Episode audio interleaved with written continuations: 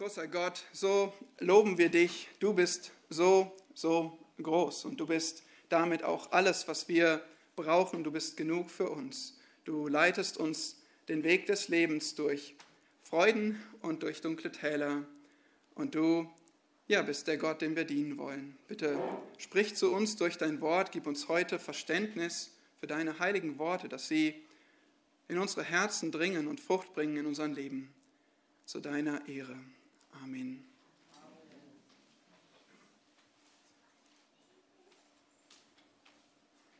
Was ist der Sinn des Lebens?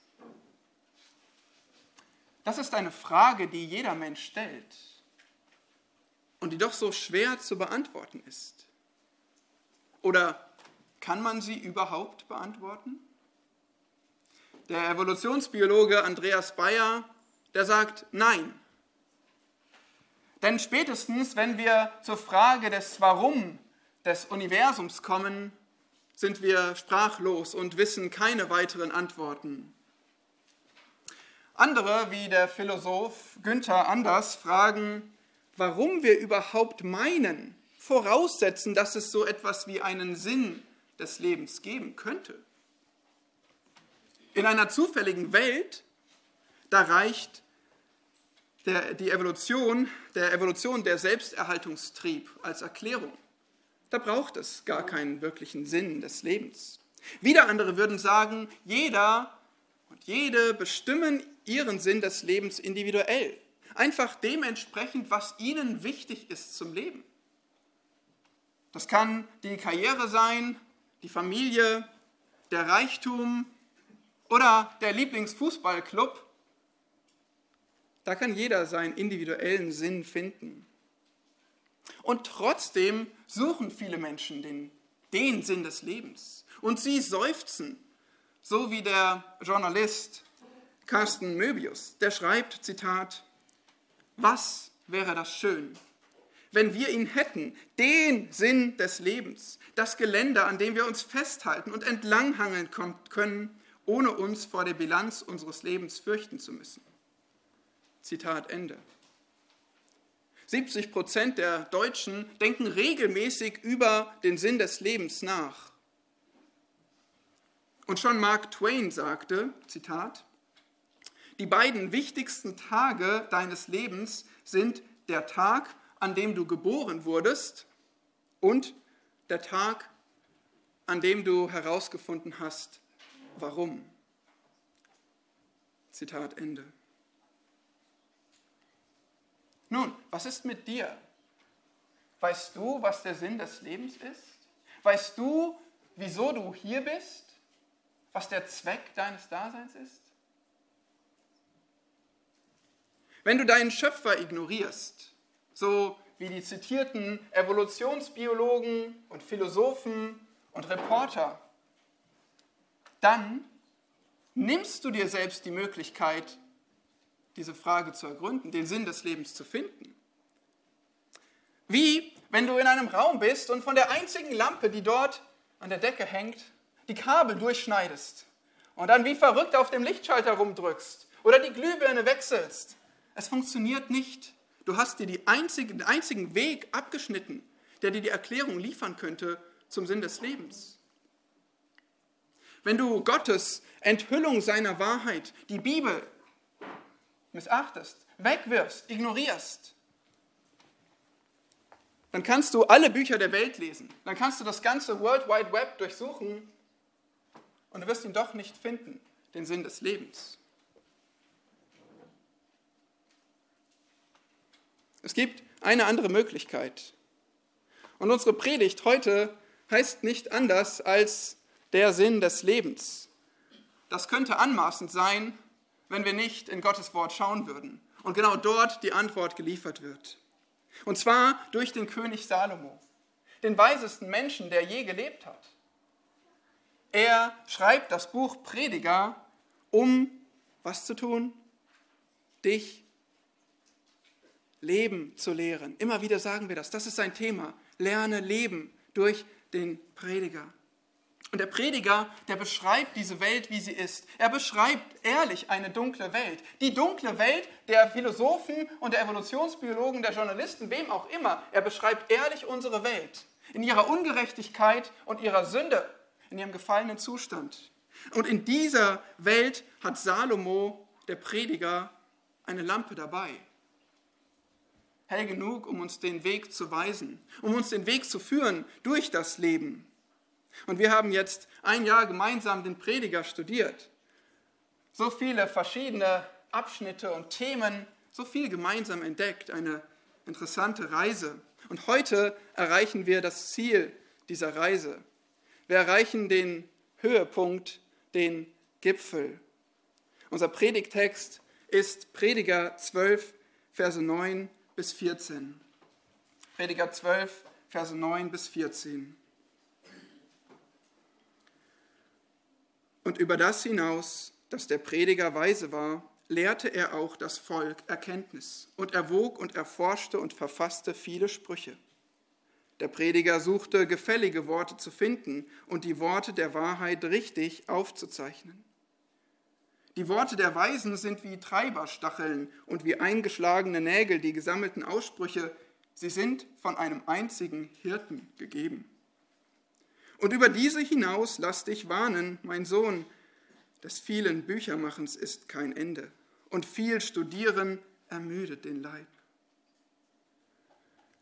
Lasst uns die Summe aller Lehre hören. Fürchte Gott und halte seine Gebote.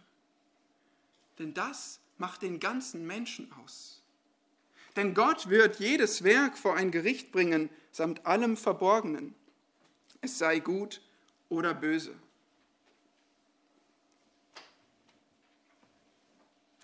Das ist der Epilog, dieses Schlusswort, der Abschluss des Predigers. Er blickt zurück auf sein ganzes Buch und er fasst sein Vorgehen in diesem Buch zusammen, sowie auch seinen Inhalt, das Thema. Nun, liest du den Epilog in Büchern, die du liest? Oder legst du das Buch dann schon weg? Ach, das Schlusswort, ich habe jetzt alles, alles verstanden. Nun, manchmal überspringen wir vielleicht tatsächlich diesen Teil, aber das ist sehr dumm. Weil der Epilog, der ist eigentlich das Wichtigste. Da rundet der, ähm, der Schreiber sein, äh, ja, das ab, was ihm am Herzen lag. Er fasst es zusammen, er bringt es auf den Punkt. Und genauso tut es der Prediger hier. Nun, welches Resümee welche Zusammenfassung erwartest du von jemandem, der in seinem Buch das Thema hat, lerne zu leben? Was erwartest du da für einen Abschluss, für ein Fazit?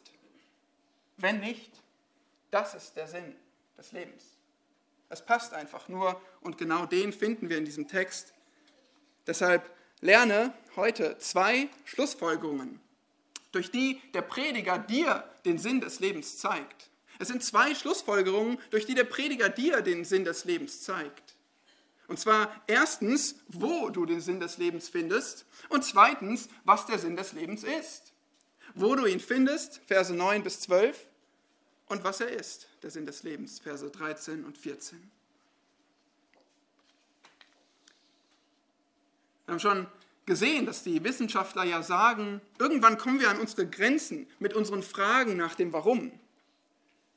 Aber der springende Punkt ist, ob wir die eine Quelle betrachten, die uns Antworten liefern kann.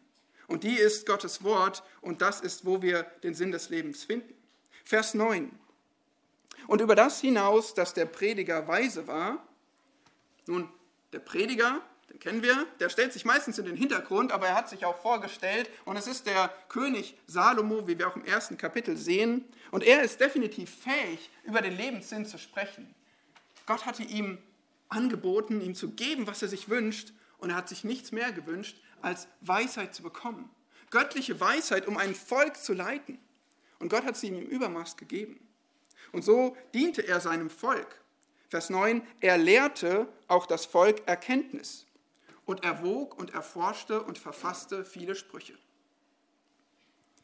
1. Könige 5, Vers 12 gibt uns die Antwort, wie viele das eigentlich waren. Dort sehen wir 1005 Lieder schrieb Salomo und 3000 Sprüche. Ganz schön viel. Und so ein Sprichwort, ich meine, das schüttelt man nicht einfach aus dem Ärmel. Das wird hier gekennzeichnet durch drei Schritte. Erstens, es musste erwogen werden, abgewogen, durchdacht, dran gefeilt, überlegt. Zweitens, es musste erforscht werden. Es erforderte gründliches Studieren, um überhaupt zu verstehen und Wahrheit zu vermitteln. Und drittens, er verfasste oder wörtlich er ordnete, Luther sagt, dichtete, weil er eben nicht nur Fakten aufschrieb in seinen Sprüchen, sondern weil er sie formte, sie kunstvoll wob. Es war eine, eine Kunst einfach, diese, diese Weisheitsliteratur. Und Vers 10 greift das weiter auf. Der Prediger suchte gefällige Worte zu finden und die Worte der Wahrheit richtig aufzuzeichnen. Hier werden uns wiederum zwei Elemente genannt, warum dieses Buch Prediger so wertvoll ist.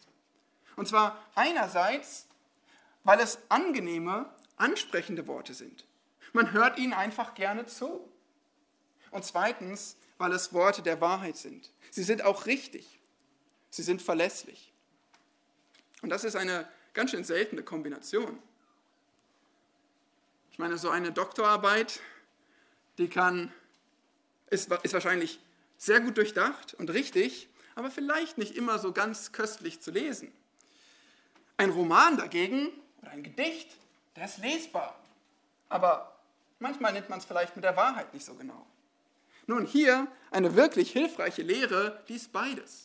Die ist sowohl akkurat, die ist ehrlich, die ist wahrhaftig, die ist Wahrheit und die ist außerdem auch interessant und spannend und köstlich zu lesen. So sagt Salomo das zum Beispiel auch in Sprüche 16, Vers 21. Wer ein weises Herz hat, wird verständig genannt und liebliche Rede fördert die Belehrung. Die Lehre des Predigers, die war lieblich, die förderte das Verstehen, weil sie so gut durchdacht und aufgeschrieben war. Und sie war aufgeschrieben, ja, hier heißt es auch, sie war aufgezeichnet. Deswegen können wir heute noch Prediger studieren.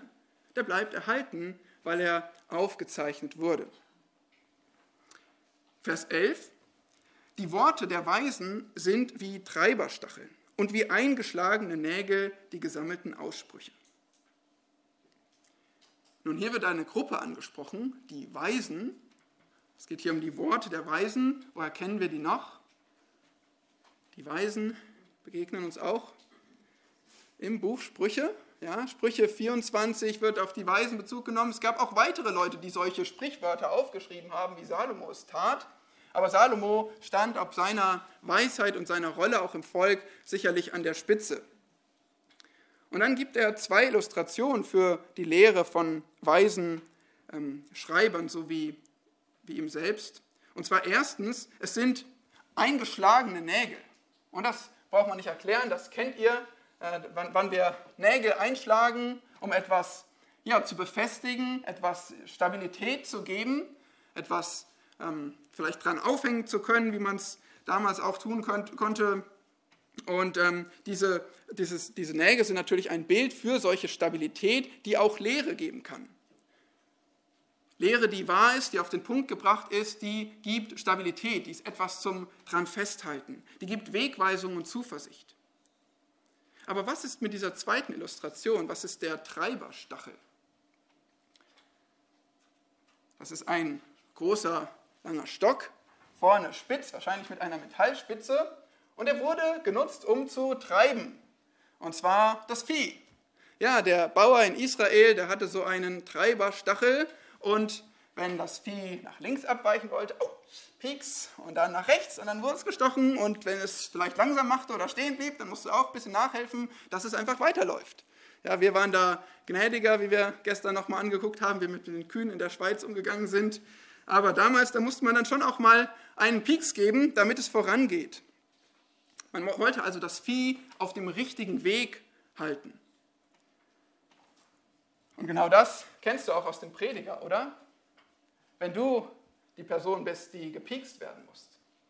Es ist nicht so, dass wir alle so manches Mal gepiekst werden mussten im Buch Prediger. Ich meine, du kommst hierher für an deinem Sonntagnachmittag freust dich auf deinen schönen, ja, die Gemeinschaft, nette Gemeinschaft, auf deinen Kaffee. Und dann kommt da so jemand mit dem Predigerbuch und ständig tut's weh. Au, was soll denn das schon wieder? Da pries ich die Toten, die längst gestorben sind, glücklicher als die Lebenden, die jetzt noch am Leben sind.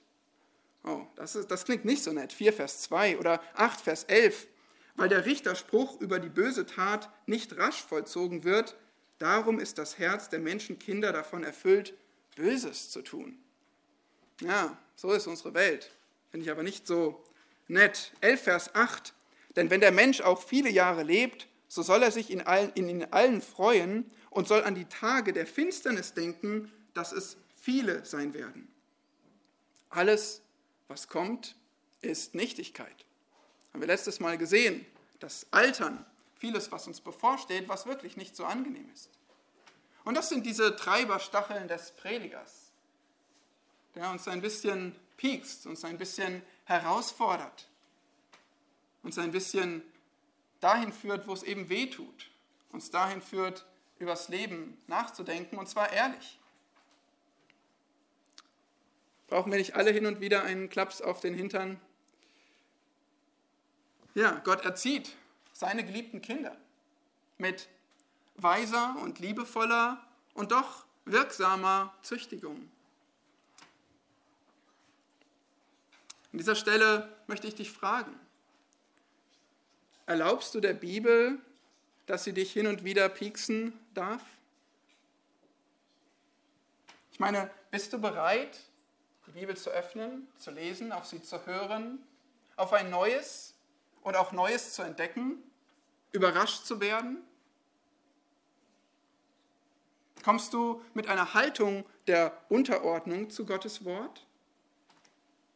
Dass du sagst, was immer Gott redet, ich höre, ich möchte es annehmen, ich bin bereit, mein Leben umzustellen, über den Haufen zu werfen, wenn Gott es sagt? Oder bist du derjenige, der die Grenzen absteckt und sagt, so weit und nicht weiter? Das kann mir die Bibel nicht sagen. Das, das kann gar nicht sein, dass das gemeint ist. Dann suche ich eine andere Erklärung. Dann erkläre ich weg, was da geschrieben steht. Darin sind wir besonders gut. Wenn es was nicht passt, dann finden wir einen anderen Weg. Wann hast du das letzte Mal Gottes Wort gelesen? Wurde es herausgefordert? Es hat dir wehgetan. Und hast gewusst, ich muss mich ändern. Und dass du darauf auch reagiert hast. Gibt es das in deinem Leben?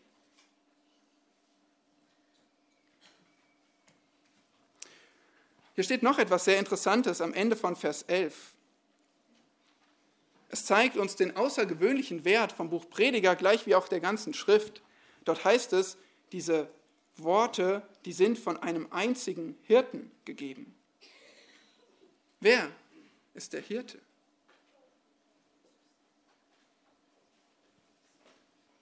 Die Ausleger sind sich hier quasi einig. Es geht um Gott selbst. Gott ist der Hirte.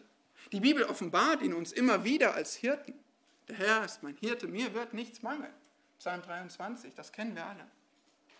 Und so wird auch hier auf ihn Bezug genommen als Hirten. Das heißt, der Punkt ist hier, der Prediger und die Bücher der Bibel, die haben deshalb solch große Kraft, weil sie von einem Hirten ausgehen, vom göttlichen Hirten, von Gott selbst. Es ist Gottes Wort. Gott, er ist ja überhaupt der, der Worte ins Dasein ruft, der Urheber aller Worte. Er sprach doch einst alle Dinge ins Leben. Und er sprach die ganze Geschichte hindurch zu verschiedensten Menschen auf verschiedene Wege. Und Gott ist der, der seine Worte auch zu Papier bringen ließ, dass sie aufgeschrieben wurden. Und wir lesen heute in den Worten Gottes. Gott ist der Urheber der Worte und er gebraucht Worte. Er gab uns ein Buch voller Worte. Kein Bilderbuch, kein Plakat, keine Fernsehserie. Er gab uns Worte. Und so bekommen wir hier in diesen Versen 9 bis 11 vielleicht völlig überraschend, aber einen Einblick in die Lehre der Inspiration der Bibel. Denk mal mit, wir, wir sehen hier einerseits diesen Salomo, diesen Menschen, diesen begabten, weisen Menschen, der Worte aufschreibt, der überlegt, der durchdenkt, der abwägt, der zu Papier bringt, der formt, der bildet, der kunstvoll diese Worte strickt und dann sehen wir auf der anderen Seite, dass Gott dahinter steht. Dass diese Worte nur Wahrheit sein können, weil Gott derjenige ist, von dem die Worte kommen.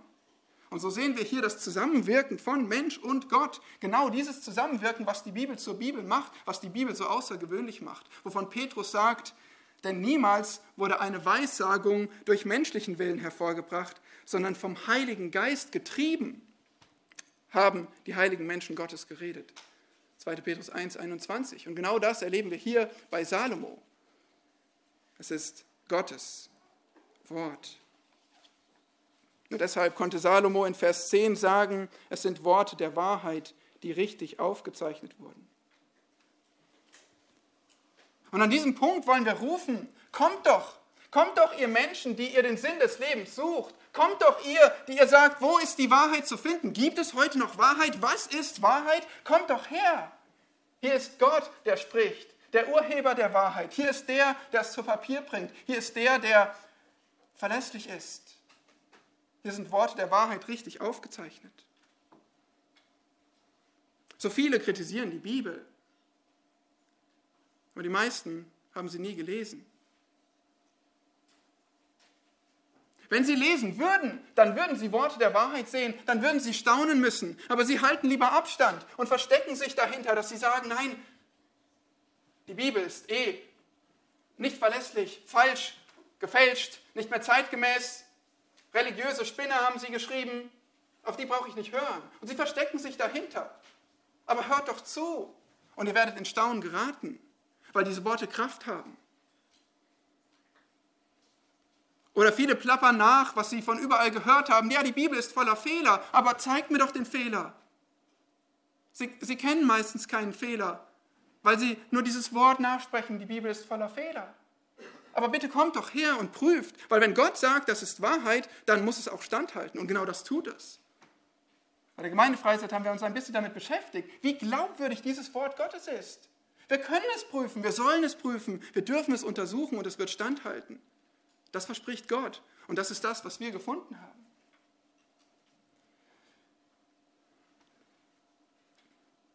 So schlussfolgert der Prediger in Vers 12. Und über diese hinaus lass dich warnen, mein Sohn. Des vielen Büchermachens ist kein Ende. Und viel Studieren ermüdet den Leib. Über diese hinaus, das sind mindestens die Worte des Predigers. Vielleicht hat er hier, weil er eben von dem Hirten, von dem göttlichen Autor spricht, sogar die ganze Weisheitsliteratur oder die ganze Schrift im Sinn. Aber diese Worte Gottes die hat er im Sinn und sagt, über diese hinaus lass dich warnen. Er sagt, mein Sohn, das einzige Mal im Buch Prediger, aber wir kennen das oft aus den Sprüchen, dass es typisch war für Weisheitsliteratur, auch außerhalb der Bibel, dass die nächste Generation, die Söhne, belehrt wurden. Wir haben auch gesehen beim Prediger, dass er die Jugend beim letzten Mal ganz besonders angesprochen hat, die jungen Leute. Aber wir sehen auch, dass er das ganze Volk lehrte. Also wir sind alle gemeint natürlich, wir sind alle angesprochen vom Prediger. Und Bücher, die gab es damals schon. Ja, die Bücher, Menschen schrieben schon auf, um 3500 vor Christus meint man heute, dass, die, dass schon Bücher aufgeschrieben wurden. Nun, sie sahen etwas anders aus. Damals hatte man Schriftrollen, ähm, in der Regel so ein Einheitsmaß von 9 Meter. Deswegen musste man dann irgendwann einen zweiten Teil, wir kennen das auch in der Bibel, erste, zweite Könige, erste, zweite Chronik. Aber man hat auf Schriftrollen geschrieben, erst aus Leder viel, dann aus Papyrus wohl zu dieser Zeit. Zur Zeit Salomos gab es schon ein alphabetisches Schriftsystem. Das heißt, man hatte Buchstaben, mit denen man auf sehr viel engerem Raum die Worte vermitteln konnte und nicht mehr aufwendige Hieroglyphen, Bilder malen musste für jeden Laut. Und das alles führte zu Büchern ohne Ende. Schon damals konnte Salomo sagen, das, Büchermachen ist kein Ende. Und wir kennen das auch, oder? Viele von uns haben Bücherschränke zu Hause, zahlreiche Bücher dort stehen. Außerdem haben wir heute dann schon unsere digitalen Bibliotheken, da stehen dann vielleicht sogar schon Tausende von Büchern. Und jedes Jahr erscheinen neue. Und immer wieder neue. Und deswegen ist Salomos Warnung auch heute zeitgemäß. Es gibt so viele Verläge, so viele neue Bücher und alte Bücher neu aufgelegt.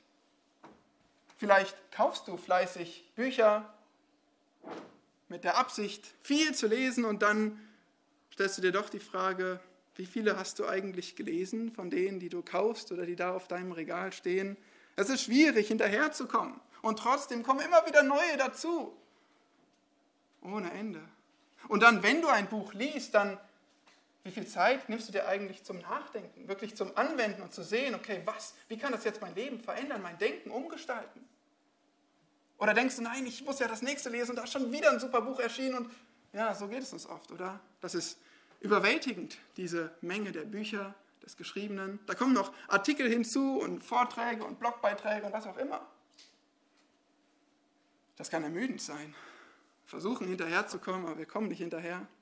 Und Salomo spricht uns zu, ja, einen erlösenden Aufruf. Bruder, Schwester, du brauchst nicht Schritt halten. Du brauchst nicht versuchen, alles zu lesen, was da draußen ist.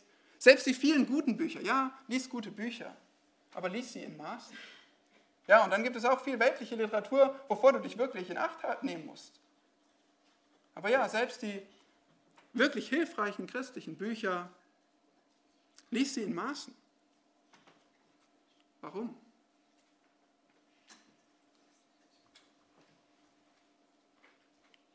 Du brauchst sie nicht. Du brauchst sie nicht wirklich. Es gibt ein Buch, was du brauchst. Und das ist Salomos Betonung hier. Es gibt ein Buch, was du brauchst. Manchmal verlieren wir das auch aus dem Blick, oder? Sind so hinterher, Bücher und äh, Artikel und alles Mögliche zu lesen und noch das nachzuhören und uns darauf hinzuweisen. Weisen wir uns auch so darauf hin, die Bibel zu lesen? Lesen wir so viel in der Bibel, wie wir in all den anderen ähm, Webseiten und Büchern verbringen? Es gibt ein Buch, was von Gott gegeben wurde. Es gibt ein Buch, wo jedes Wort passt und jedes Wort stimmt und jedes Wort Wahrheit ist und jedes Wort präzise ist. Es gibt ein Buch, was ewig ist. All die Bücher vergehen, geraten in Vergessenheit. Es werden neu geschrieben, es werden Korrekturen geschrieben, es wird heute noch mehr gewusst und mehr geschrieben und besser geschrieben. Aber es gibt ein Buch, was keine Veränderung braucht und kein Update bekommen habt über die tausende Jahre. Und darauf möchte uns Salomo verweisen. Dieses Buch Lies es mehr als alles andere. Mach es zu deiner Hauptnahrungsquelle.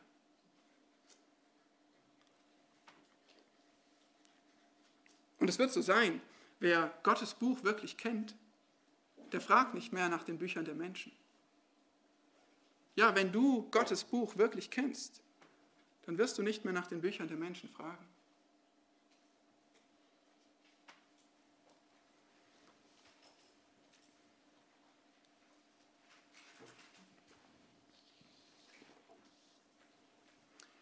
Ja, Salomo nimmt den Mund hier voll. Er sagt uns, er zeigt uns den Sinn des Lebens. Und das war die erste gewaltige Schlussfolgerung des Predigers, wo du den Sinn des Lebens findest. Nämlich in Gottes prächtigem Wort. Aber jetzt kommt er wirklich zum Punkt und sagt, was der Sinn des Lebens ist. Zweitens, was der Sinn des Lebens ist. Und das ist Gottes präzise Weisung. Wir finden sie in Versen 13 und 14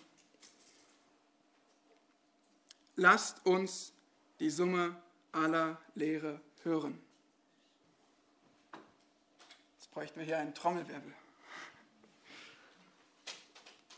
Fürchte Gott und halte seine Gebote. Fürchte Gott und halte seine Gebote. Fürchte Gott und halte seine Gebote. Denn das macht den ganzen Menschen aus. Wörtlich steht hier sogar, Gott fürchte und seine Gebote halte. Es wird ausdrücklich betont. Gottesfurcht, das ist ein Schlüsselthema, wenn nicht das Schlüsselthema im Buch Prediger, wie er uns immer wieder durchführt. Es begleitet uns wie ein Refrain durch all die Strophen, durch all die verschiedenen Lebensbereiche, die wir entdecken können. Und der Refrain ist immer wieder, fürchte Gott. Kapitel 3, Vers 14. Kapitel 5, Vers 6. Kapitel 7, mehrfach. Kapitel 8, Verse 12, 13. Kapitel 12. Immer wieder der Refrain, fürchte Gott. Darauf kommt es an. Und ein letztes Mal versuchen wir überhaupt zu greifen. Weißt du noch, was Gottes Furcht bedeutet? Das ist wichtig. Wenn das die Summe aller Lehre ist, wenn das der Sinn des Lebens ist, dann solltest du besser definieren können, was Gottesfurcht ist. Was es bedeutet, fürchte deinen Gott.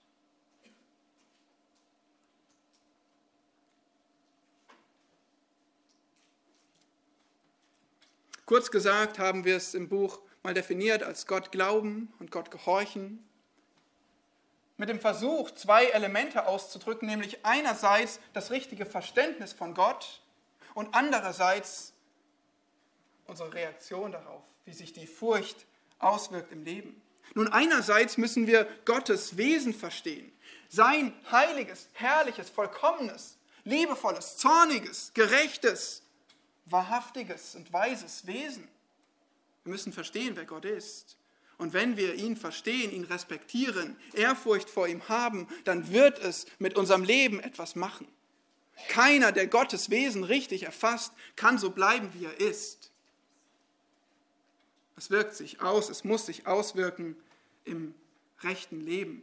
Ein Leben mit Gott, ein Leben für Gott, ein Leben, in dem wir Gottes Gebote halten. Ja, Gott gibt uns mit den Geboten eine gnädige Anleitung, dass er uns aufzeigt, was sein Wille ist. Und er hat das für Israel konkret gemacht zu dieser Zeit, als Salomo lebte. Sie kannten alle das Gesetz durch Mose gegeben. Sie kannten die Gebote. Sie wussten, was richtig und falsch ist. Und Salomo sagt, das Gott fürchten und seine Gebote halten, das macht den ganzen Menschen aus. Das heißt, das ist wahres Menschsein.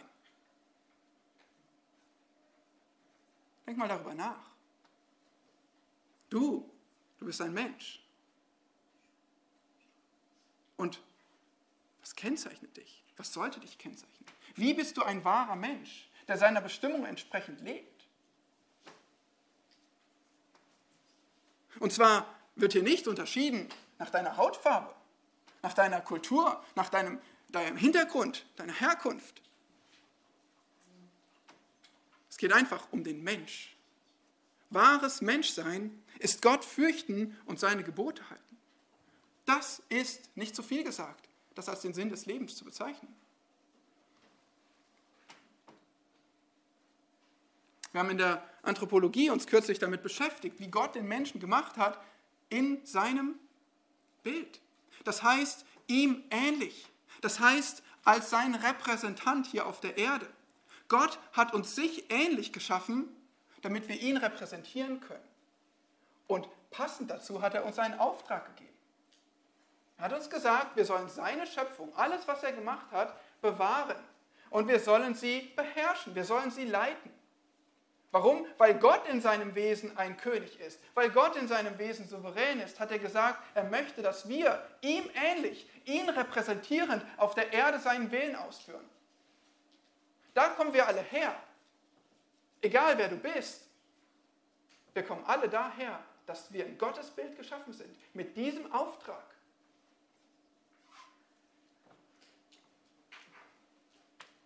Das heißt, wenn der Mensch Gottes Bild trägt, dann ist es wirklich menschlich oder dann ist das, was ihn wirklich menschlich macht, Gott zu ehren und seinen Willen zu tun. Nochmal, wenn der Mensch Gottes Bild trägt, dann ist das, was ihn menschlich macht, als Menschen macht, ist Gott zu ehren, Gottes Willen zu tun. Weil Gott ist unser Urheber. Gott ist der, den wir widerspiegeln oder widerspiegeln sollten. Das ist, was uns zu Menschen macht. Das ist, was uns ausmacht. Andere Übersetzungen sagen, was, was jeder Mensch tun soll. Das ist, wir können den ganzen Menschen, jeder Mensch Und wenn wir jetzt nochmal den Vergleich ziehen zwischen Menschen, die Gott nicht kennen, Gott nicht fürchten, zwischen der säkularen Welt, fürchten sie Gott? Nein, sie lehnen seine Autorität über ihr Leben ab. Sie sagen, Gott hat mir nichts zu sagen. Auf sein Wort höre ich nicht. Und jetzt frage ich dich, zähl eins und eins zusammen. Wo soll der Mensch, der natürliche Mensch hinkommen, der den Sinn des Lebens sucht? Der Gott ausklammert, der die Lampe durchgeschnitten hat. Wie soll er ihn finden? wenn wahres Menschsein bestimmt wird durch den, der uns als Menschen gemacht hat, wie soll ein Mensch, der seinen Schöpfer ausklammert, ablehnt, der das Wort, was der Schöpfer zu uns geredet hat, verwirft, wie soll ein Mensch den Sinn des Lebens finden? Es ist nur logisch, dass sie zu dem Fazit kommen, wir können ihn nicht finden. Oder wir müssen ihn individuell bestimmen. Oder wir, wir können keine Fragen auf all die, keine Antworten auf all die Warum-Fragen finden. Natürlich könnt ihr nicht, weil ihr die eine Quelle abgelehnt habt.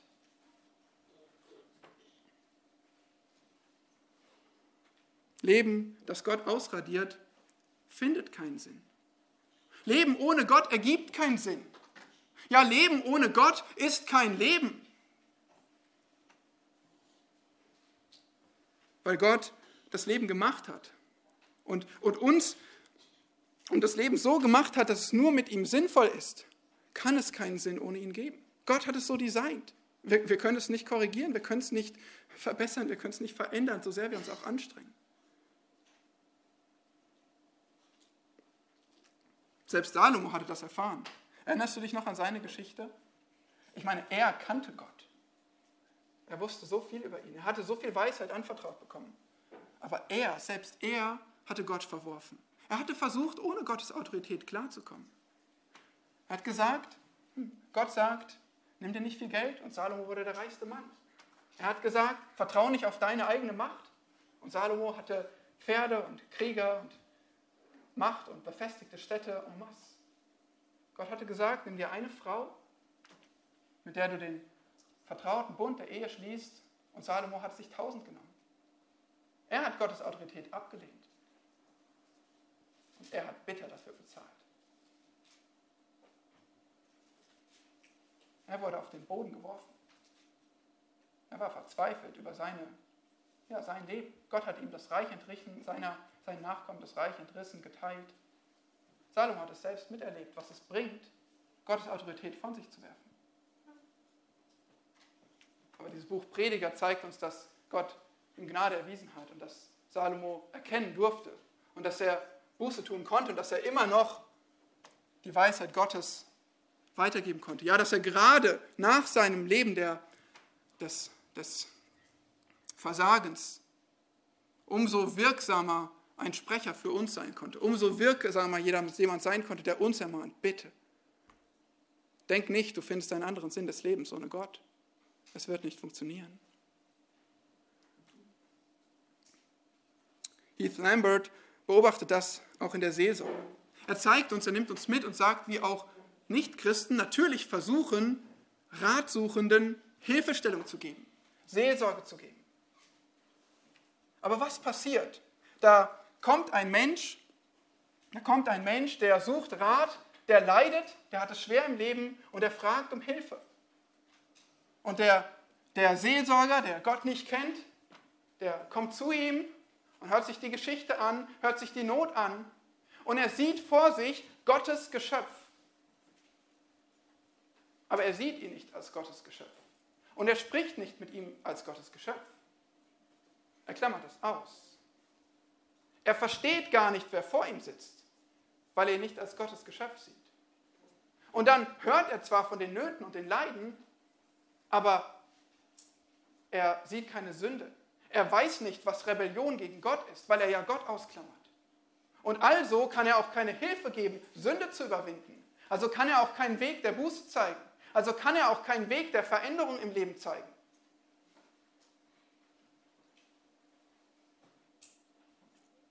Wie sollen wir einander helfen, wenn wir Gottes Wort verwerfen, wenn wir doch Gottes Geschöpfe sind und nicht nach seiner Anleitung fragen fürs Leben? Und das Ergebnis wird sein, dass vielleicht ein paar Pflaster geklebt werden auf die Problemchen des Lebens, vielleicht das Leben wieder etwas leichter wird, weil man ein paar Tipps und Tricks bekommt, wie man doch umgehen kann mit seinen Schwierigkeiten. Und das Ergebnis ist ein Mensch, der nur noch besser darin geworden ist, sich selbst zu verehren, für sich selbst zu leben, seinen egoistischen Weg zu gehen, weil nun die Schwierigkeiten des Lebens nicht mehr ganz so groß sind. Und damit wurde so ein Mensch noch viel mehr bestärkt, den Weg in die Hölle zu gehen, fern von Gott, ohne Gott und fern vom Sinn des Lebens, weil die einzige Quelle der Wahrheit verworfen wurde. Es ist so sinnlos, wir nicht verstehen, wer wir sind. Nicht verstehen, dass wir Gottes Geschöpfe sind. Wenn wir nicht verstehen, was Gott uns für eine Anleitung zu unserem Leben gibt.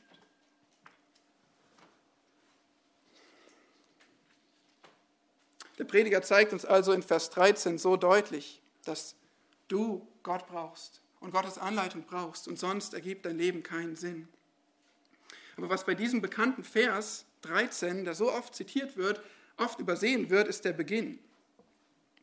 Dort steht, lasst uns die Summe aller Lehre hören.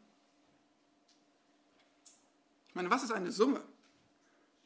Das wissen auch die Nicht-Mathematiker unter uns. Da zähle ich was zusammen, oder? Habe ich ein paar Summanden und die ergeben am Ende das Ergebnis. Und dieses Buch, diese Aussage über den Sinn des Lebens, die hat einen Kontext. Die Summe aller Lehre, das Ergebnis von dem, was gelehrt wurde. Es ist nicht eine Hinzufügung eines Editors, wie manche sagen. Ja, hier hat jetzt irgendjemand gesagt, wir müssen dieses deprimierende, pessimistische Buch Prediger noch zu einem angenehmen Abschluss führen. Völliger Quatsch. Wenn du dieses Buch studierst und du hast es jetzt ein Jahr getan, dann siehst du, wie es immer wieder der Refrain ist, wie Salomo uns ehrlich durch das ganze verzweifelte Leben führt und trotzdem immer wieder den Blick auf Gott richtet. Und es ist auch nicht, wie andere sagen, dass Salomo die ganze Zeit in seinen Depressionen steckt und irgendwie pessimistisch übers Leben schreibt und am Ende plötzlich sagt, ach, es ergibt ja doch alles einen Sinn. Nein, es ist die Summe aller Lehre. Es ist das Ergebnis. Es ist keine neue Erkenntnis, es ist ein Ergebnis. Es ergibt sich aus dem Vorhergesagten. Wenn du heute zum ersten Mal hier bist, dann ist es eigentlich wie Schummeln. Cheating. Du hörst heute den Sinn des Lebens und du hast die ganze Reise nicht mitgemacht. Nein, ernsthaft. Schön, dass du hier bist. Nur wir müssen, wir verstehen noch viel mehr das Ergebnis, wenn wir eben den Weg dahin sehen, wenn wir die Lehre sehen und dann die Summe erkennen. Es lohnt sich also auch für dich, dieses Buch in der Gänze, Gänze zu lesen und zu diesem Ergebnis zu kommen. Oder du kannst auch gern die Predigten nachhören und dich damit beschäftigen. Aber wir müssen verstehen, wir sind hier an einem Endergebnis angekommen, von dem, was vorher gesagt, vorher gelehrt wurde. In Kürze, für uns alle. Nun, was, was hat denn der Prediger gelehrt? Nun, wir wissen das, Kapitel 1, Vers 2, seine These. Er hat mit einer These begonnen und hat gesagt, Nichtigkeit der Nichtigkeiten, alles ist nichtig. Alles ist vergänglich, nichts bleibt, nichts befriedigt. Und dann hat er uns versucht, diese These zu beweisen. Und er hat uns gezeigt, alle möglichen Lebensbereiche, die, das Wissen, die Weisheit, die Unterhaltung, den Besitz, die Sexualität, die Beziehungen, die Arbeit, der Reichtum, die Karriere, die Nachkommenschaft. Und er hat uns überall durchgeführt und gesagt, hm, nichts davon, nichts davon kann uns wirklich glücklich machen und erfüllen. Und er zeigt uns die Welt ehrlich, wie sie ist. Er zeigt sie uns als ungerecht, ja als grausam. Er zeigt uns, wie viel Unterdrückung geschieht. Einerseits sagt er, dass Torheit sich rächt es lohnt sich nicht, töricht zu sein, aber er sagt auch ehrlich, auch wenn du gottesfürchtig bist, es ist keine Garantie, dass es dir immer gut geht. Vor allem zeigt er uns, Kapitel 2, Vers 14 bis 16, der Weise und der Tor, sie sterben beide dahin. Jeder muss sterben. Der Tod, der schwebt über diesem ganzen Buch und zeigt immer, egal wie dein Leben verläuft, egal worin du dein, dein Glück suchst, wir alle werden älter, älter und älter und einige sterben vorzeitig, aber wir alle werden sterben. Der Tod schwebt über unser aller Leben. Der Tod ist die eine Gewissheit, die wir haben für unser Leben. Und mit diesem Wissen lehrt uns der Prediger leben. Aber nicht erst am Ende, nicht erst in diesem Vers. Nein, immer wieder richtet er den Blick auf Gott und sagt, Deswegen, weil dein Leben so nichtig und so vergänglich ist und weil du sterben musst, deswegen sei schon heute dankbar. Nutz schon jetzt die Gelegenheiten, die du hast. Sag Gott schon heute Danke für das, was ich haben darf. Deswegen investiere heute, was du hast. Gib dein Geld für sinnvolle Zwecke und horte es nicht. Deswegen investiere in Menschen statt Moneten, in Beziehungen statt Besitz. Und so lehrt uns der Prediger eine, einen Umgang mit diesem nichtigen Leben, der Dankbarkeit, der Zufriedenheit, sogar der Freude und des Genusses womöglich. Aber immer wieder mit diesem Refrain, fürchte Gott. Du sollst Gott fürchten. Du sollst dein Leben, dieses für uns unkontrollierbare, unsichere Leben, sollst du im Bewusstsein deines Gottes führen. Ihm zur Ehre, mit ihm in Verbindung. Und so ergibt sich aus seiner ganzen Reise in diesem Buch Prediger, ergibt sich ganz logisch diese Schlussfolgerung. Ja, es ist ein Ergebnis, es ist keine neue Erfindung hier. Er spricht ehrlich über die Herausforderungen des Lebens, aber er weist uns auch mutmachend den Weg und er kommt zum Ergebnis, fürchte Gott, halte seine Gebote.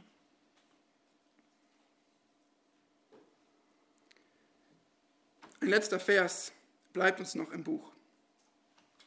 Verbunden mit der Frage, warum eigentlich? Warum sollte ich nun Gott fürchten und seine Gebote halten? Vers 14. Denn Gott wird jedes Werk vor ein Gericht bringen, samt allem Verborgenen, es sei gut oder böse. Der Sinn des Lebens ist kein Add-on, kein netter Bonus für einige, die es halt brauchen. Ja, ihr kennt das. Oh, du bist gläubig, ja, werd du doch glücklich mit deinem Gott. Ich brauche das nicht. Mir geht's gut, wirklich, ist okay. Viele Menschen versuchen ihr Leben lang die Realität zu ignorieren. Sie versuchen ihr Leben lang Gott zu ignorieren, eben wie gesagt auszuklammern aus ihrem Leben und sehen diese Sache des Glaubens als einen netten Bonus vielleicht für einige, die es brauchen. Aber der Prediger legt ihnen die Hand auf die Schulter, legt dir, wenn du so denkst, die Hand auf die Schulter und sagt, Moment, hör mal zu. Gott wird jedes unserer Werke vor ein Gericht bringen. Wir alle sind ihm verantwortlich, nicht nur die, die sich eben für Gott interessieren. Jedes Wort, jede Tat, jede Handlung, alles kommt in dieses Gericht, es sei gut oder böse. Und er geht noch weiter, er sagt sogar alles Verborgene. Ja, sogar jeder geheime Gedanke, jedes Gefühl, jeder Wunsch, jedes Verlangen, jeder Stolz, jeder Ärger, jeder Neid, alles Verborgene. Was die Menschen sonst nicht sehen, das sieht doch Gott und er bringt es vor sein Gericht.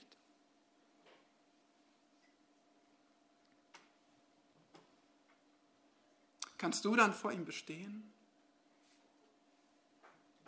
Kannst du vor ihm bestehen, wenn er dein ganzes Leben bewertet? Wenn ein heiliger Gott, der selbst ohne Sünde ist und Sünde nicht ansehen kannst, dein und mein Leben bewertet?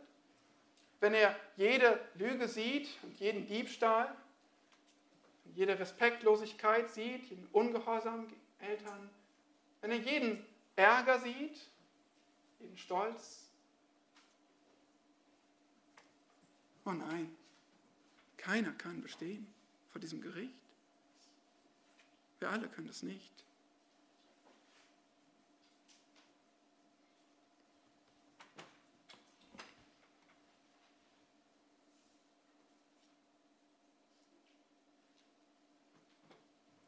Ich komme mit meinen bösen Werken vor Gott. Und alles Verborgene liegt offen vor ihm. Ich kann nicht bestehen, ich kann es nicht gut machen, es klebt an mir.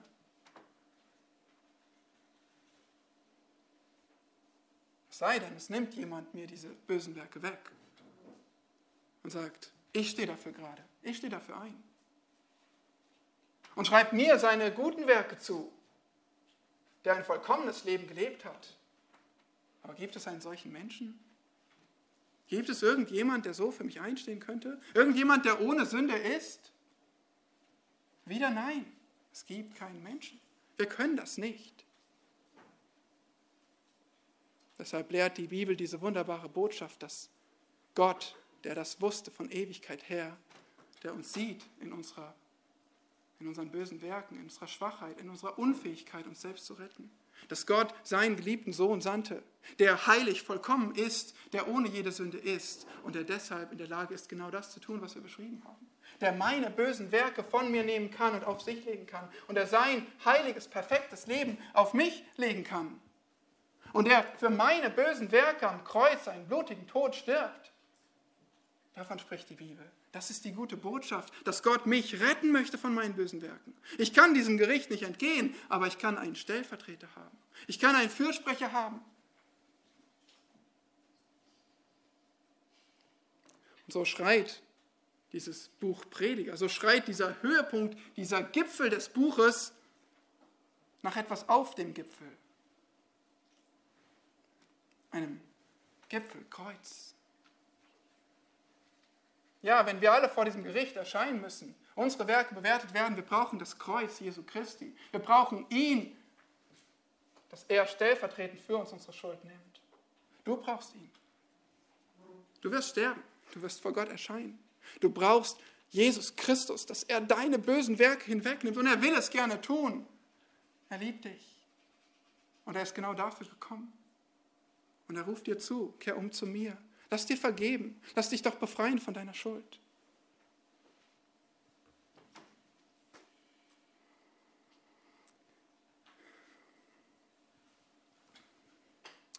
Das sind quasi die letzten Worte von König Salomo. Sein letzter Wille, sein Testament. Das ist, was er dir am Ende seines Lebens mitgeben will. Wie man sagt, Dinge, die ich mir gewünscht hätte zu wissen, als ich jung war wie alt du jetzt auch bist, du hörst jetzt diese Botschaft, du hörst diesen, dieses Testament von Salomo, einem, der selbst alles ausprobiert hat, der intensiv lebte, der alles auskostete und ausprobierte und der auch bitter versagt hat. Und sein Anliegen ist, dass du nicht dieselben Fehler machst, dass du Leben lernst. Und er hat dir zwei Schlussfolgerungen gezeigt, mit zwei Schlussfolgerungen diesen Sinn des Lebens. Erstens, wo du ihn findest, nämlich in Gottes prächtigen Wort. Und dann zweitens, was der Sinn des Lebens ist. Gottes präzise Weisung. Und es ist, fürchte Gott und halte seine Gebote. Und zwar auch genau in dieser Reihenfolge. Fürchte Gott, verstehe ihn, kenne ihn, respektiere ihn, hab Ehrfurcht vor ihm. Und wenn du ihn siehst, wie er ist, dann wirst du seine Gebote halten. Wenn du es andersherum versuchst, wird es nicht funktionieren dann versuchst du aus Werken gerecht zu werden, dann versuchst du irgendwie hart zu arbeiten, Gebote zu halten, die du doch nicht alle halten kannst und irgendwie Gott zu gefallen. Nein, falsche Reihenfolge. Fürchte Gott. Erkenne ihn in seiner Gerechtigkeit und Heiligkeit, aber auch seiner großen Barmherzigkeit mit Sündern, die Vergebung suchen. Und dann, dann bist du befreit zu gehorchen. Dann gehorchst du nicht mehr aus Werksgerechtigkeit, sondern dann gehorchst du aus Dankbarkeit. Suchst du Gott und suchst du Gottes Willen zu tun? Denk mal darüber nach, heute Abend, denk mal darüber nach in den Tagen der nächsten Woche, über deine Woche und überleg mal, wo eigentlich suche ich nicht Gottes Willen zu tun? Gibt es da bestimmte Situationen, bestimmte Beziehungen, Tätigkeiten, wo du eigentlich überhaupt nicht an Gott denkst und auch nicht seine Ehre suchst? Gott sucht keine Sonntagschristen. Gott sucht nicht danach, dass wir ihm einen Teil unseres Lebens geben und ein bisschen für uns zurückbehalten. Nein, Gott möchte, dass wir ihm ganz gehören, dass wir ihn fürchten und für ihn leben, mit unserem ganzen Leben. Wie würde dein Leben sich verändern? Wie, wie, wie du deine Pflichten siehst, wie du deinem Chef begegnest, dich unterordnest, wie du deine Arbeit erledigst, ja auch die nichtigen Tätigkeiten des Alltags, wie du deine Kinder erziehst und wie du mit Menschen Beziehungen pflegst. Wenn du alles durch den Filter gehen lassen würdest, fürchte Gott und halte seine Gebote. Manchmal fragen wir vielleicht einander oder wir kriegen die Fragen, Pastor, ist es noch okay, wenn ich dies oder jenes tue? Also was sagt die Bibel? Ist das in Ordnung? Kann man das noch machen? Falsche Frage. Fürchte Gott und halte seine Gebote. Wenn du so denkst, wenn das dein Lebensziel ist, dann, dann kannst du prüfen, dann kannst du in Bereichen, wo du christliche Freiheit hast, auch Entscheidungen treffen.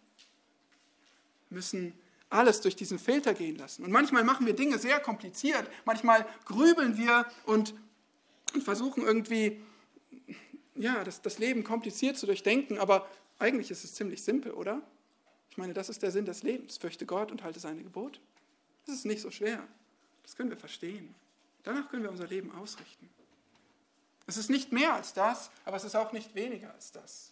Gott selbst bringt es für uns auf den Punkt, woraus es im Leben ankommt.